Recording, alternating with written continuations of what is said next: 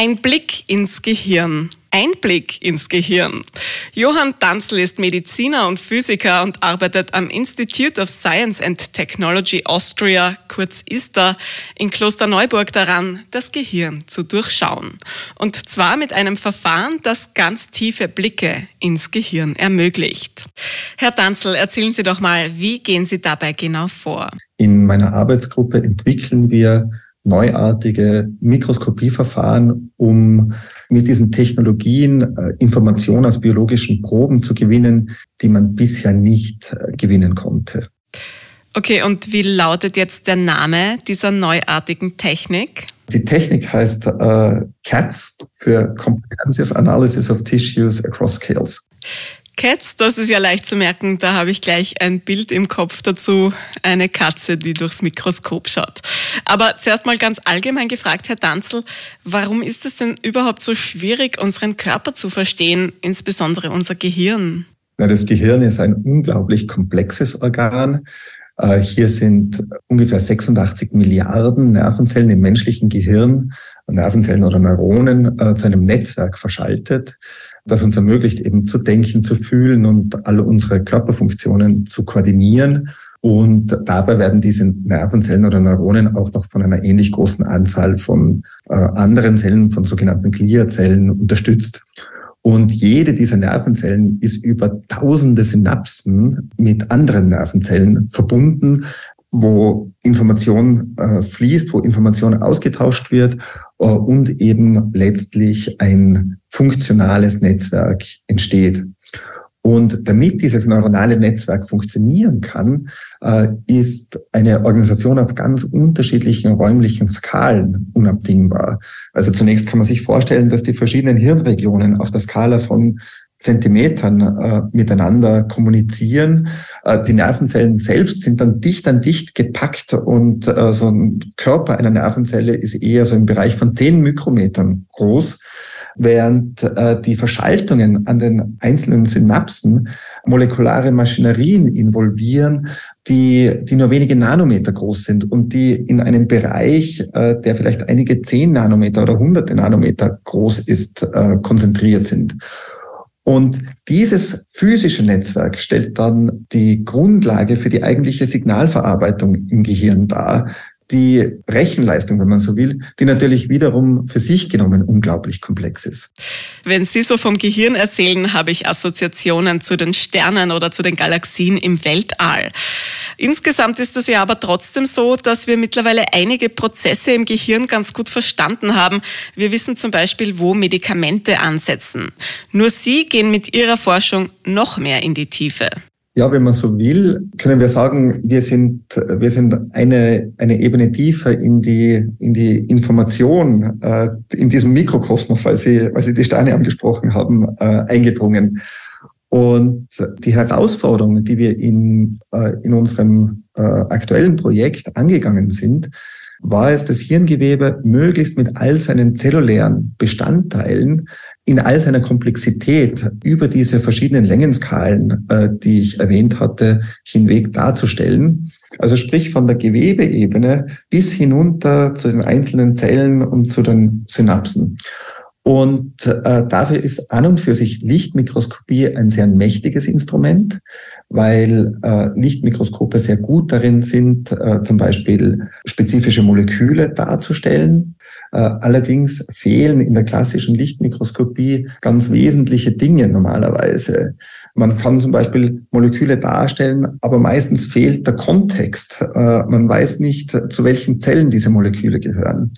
Und äh, dann ganz wesentlich ist eine Limitierung, dass die klassische Lichtmikroskopie in ihrer räumlichen Auflösung auf einige hundert Nanometer begrenzt ist. Das ist relativ grob im Vergleich zu dieser sehr feinen Struktur des Hirngewebes. Das ist nur eine Konsequenz dessen, dass im Lichtmikroskop eben Lichtwellen für die Bildentstehung verwendet werden kann und man Lichtwellen nicht besser als eine gewisse Grenze fokussieren kann, die durch die Gesetze der Wellenausbreitung in der Physik äh, vorgegeben sind. Die Elektronenmikroskopie bietet bessere Auflösung, aber da ist es sehr schwierig, spezifische Moleküle zu visualisieren. Und äh, in unserem Projekt haben wir nun eine spezielle Labeling-Technik entwickelt. Man könnte sagen, eine spezielle Methodik, um das Gewebe anzufärben, um alle Zellen im Gewebe sichtbar zu machen und eben den Molekülen und den Zellen genau diesen räumlichen Kontext zu geben, von dem ich gesprochen hatte. Dafür haben wir den Bereich um die Zellen angefärbt und die Zelloberfläche, so dass die Zellen selbst als negative Schatten äh, dargestellt werden. Und äh, zwar haben wir das auf eine Art und Weise gemacht, so dass diese Färbungen dann chemisch fixiert werden können und, äh, und das Gewebe und man dann in weiterer Folge eine, ein breites Spektrum an molekularen Färbetechniken und äh, an fortgeschrittenen optischen Methoden verwenden kann, um die Information auszulesen. Und dafür haben wir eben Verfahren verwendet, die besonders hohe räumliche Auflösung bieten, sogenannte Super Resolution Techniken, die deutlich höhere Auflösung liefern als ein klassisches Lichtmikroskop. Und um diese komplexen Daten, die wir dann hier generieren, auch besser zu verstehen, haben wir automatisierte Bildanalysemethoden entwickelt, die auch Deep Learning oder künstliche Intelligenz mit einschließen. Okay, und wenn Sie das jetzt nochmal ganz kurz zusammenfassen? Wir können mit dieser Technik Hirngewebe über die Größenskalen, über die Längenskalen hinweg visualisieren in all seiner Komplexheit und somit Zellen und Moleküle in den räumlichen Kontext und in gegenseitige Beziehung zueinander stellen. Kommen wir jetzt zum Nutzen der CATS-Technik. Was wird damit verbessert? Was kann damit passieren?